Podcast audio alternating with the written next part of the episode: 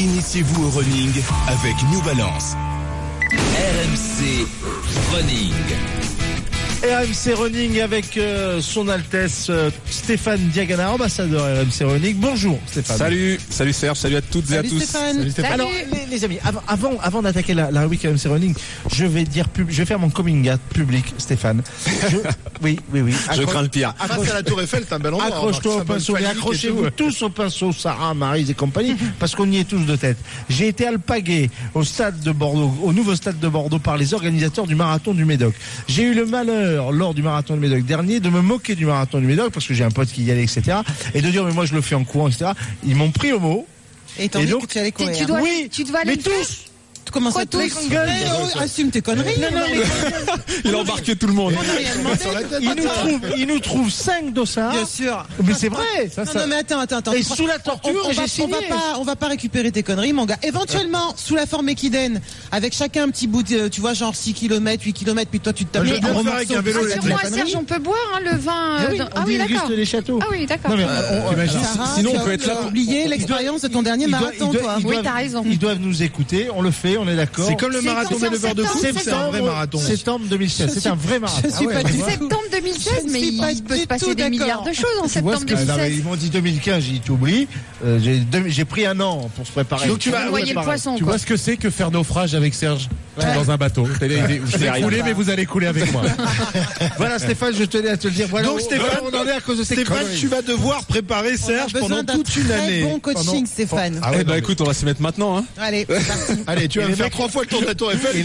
Donc tu vas très- courir cet été et comme euh, l'été il fait chaud, on va parler de. Sueur. Et voilà, exactement. Mais non, on sort de la douche, on est dans les vestiaires, il y a, il y a- il y a même pas 5 minutes. Attends. Alors la sueur est-elle l'ennemi du runner? Stéphane, c'est ça la question du. Alors, la, sueur était l'ennemi du runner.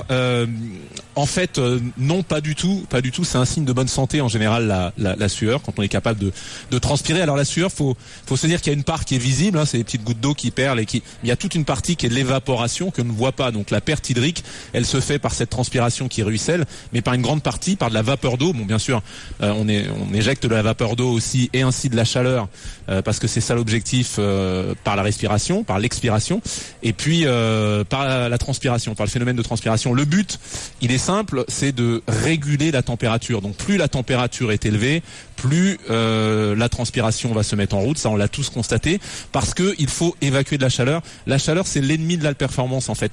Quand la température monte, les, les rendements de tout ce qui fait euh, la transformation de euh, de l'énergie chimique en énergie mécanique baisse et donc pour maintenir ces rendements là il faut que la, la sueur soit et que la chaleur soit évacuée évacuée et l'évaporation permet d'évacuer cette euh, cette chaleur mais ça veut dire perte d'eau aussi. Donc euh, l'organisme a toujours un, équilibre à trouver entre garder suffisamment d'eau bah, pour la vie de ces cellules qui en ont besoin, de ces cellules musculaires qui fonctionnent, de toutes les cellules, euh, puisque c'est vraiment vital, euh, on est fait à 70-80% d'eau, mais aussi évacuer la chaleur. Donc il y a un arbitrage qui est fait et en fait, c'est essentiel d'être performant dans ce domaine-là et on se rend compte que l'entraînement permet d'améliorer le, le processus de sudation.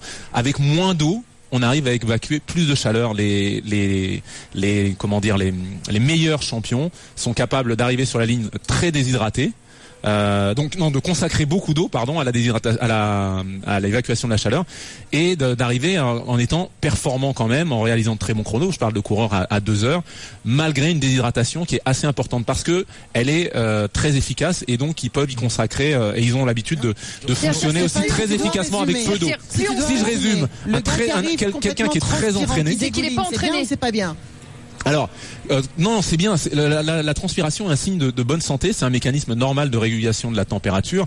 Mais comme je le dis, euh, quand on perd beaucoup d'eau, en plus on perd du sodium, hein, presque un gramme par litre. Donc c'est pour ça que euh, certains en perdent un peu plus. Quand on court, on peut perdre à l'heure. Euh, un, un litre euh, à 2 litres 5 voire 4 litres dans des conditions très extrêmes d'eau donc euh, la déshydratation peut poser problème mais ce que je voulais dire et que j'ai peut-être mal exprimé c'est qu'un athlète très bien entraîné il arrive à rester performant avec moins d'eau donc il peut consacrer beaucoup d'eau à l'évacuation de la chaleur par la transpiration voilà c'est ça que je voulais dire exactement Et- je me suis alors- un peu emmêlé les pinceaux Stéphane, une question. euh, l'idée qu'on a de se dire, voilà, euh, je vais aller courir, je vais mettre un kawaii, je vais transpirer, euh, c'est Ça c'est- fait pas c'est une connerie monumentale. Ah bah si, si- si, ça dépend de qu'est-ce qu'on veut chercher. Si on cherche à maigrir, euh, faut savoir que dans la transpiration, il y a essentiellement de l'eau, euh, du sodium, comme j'ai dit, après des traces d'autres métaux, du cuivre, du zinc, du fer, euh, même du plomb, Euh, et après un peu d'acide lactique, mais, mais on, on- du cholestérol, quelques acides gras, mais on perd rien en graisse. Donc on perd de l'eau quand on fait ça, euh, des sels minéraux, euh, On se déshydrate. Qu'on on se reprend déshydrate, derrière, qu'on qu'on reprend. reprendra parce que l'organisme il est pas bête, euh, il sait qu'il a besoin d'être hydraté et on va reprendre. Donc on- ça, ça ne fait maigrir en rien. On perd pas Alors de j'ai une autre ça. question, mais je crains d'avoir la réponse et je crains que ça me plaise pas, mais tant pis, je te la pose quand même. Euh, à l'époque où je, à l'époque de ma grandeur, qui était il y a un certain temps, n'est-ce pas? Je pouvais faire 5 heures d'entraînement, je, je transpirais très peu, y compris dans les séances très dures. Fallait vraiment que je me fasse des 400 mètres ou des 500 mètres pour transpirer beaucoup. Aujourd'hui, je fais 5 minutes de footing, je dégouline. Explication. Alors bon, en fait, ce qu'il y a, c'est que du- non, mais déjà tu t'étais pas sur le- les mêmes disciplines, euh, comme tu dis, c'est dès que tu faisais les 400 mètres, dès que tu faisais, qui vont euh, dégager énormément de chaleur. C'est pas la même chose qu'une course d'élan, que tu, même si tu la répètes ou tu Non, vas je récupérer je ou la parle- Je te température. parle pas du sans hauteur, hein, je te parle même des entraînements, deux heures dans, dans la salle de muscu ou des footings ou des choses comme ça. Je faisais partie de celles qui mettaient le kawaii, le collant, le survêt pour transpirer un peu plus justement. Je transpirais très peu et aujourd'hui, je me rends compte que quel que soit l'effort, je transpire beaucoup plus. Est-ce Après, que c'est euh, est-ce que moi, c'est si- grave si- docteur Non, non, non, mais ce il y a des modifications. grave. De toute façon, comme je dis, il y a des, Ouais. Modifications métaboliques, euh, sans doute avec l'âge qu'on qu'on comprend pas bien. Voilà, mais- je savais mais- que ça me plairait pas. C'est pas la mais- ménopause, mais- ça, c'est- ça Je aucun rapport. savais que ça me plairait Non, pas non, mais ta réponse. dit comme ça, je, je veux pas rentrer dans les détails. Je t'aime plus du tout, Stéphane. Non, mais c'est la, la réalité de la même façon que l'entraînement Ouais, modifie ces choses-là. La, la, la, la même façon que la- l'entraînement modifie. Et puis on a, on a tous des besoins différents. Il y a des gens qui vont perdre énormément de sel dans la transpiration. Vous allez les voir courir avec un t-shirt noir, qui vont, euh, quand ils vont sécher, il va y avoir des, des auréoles de, de sel, des marques blanches de sel.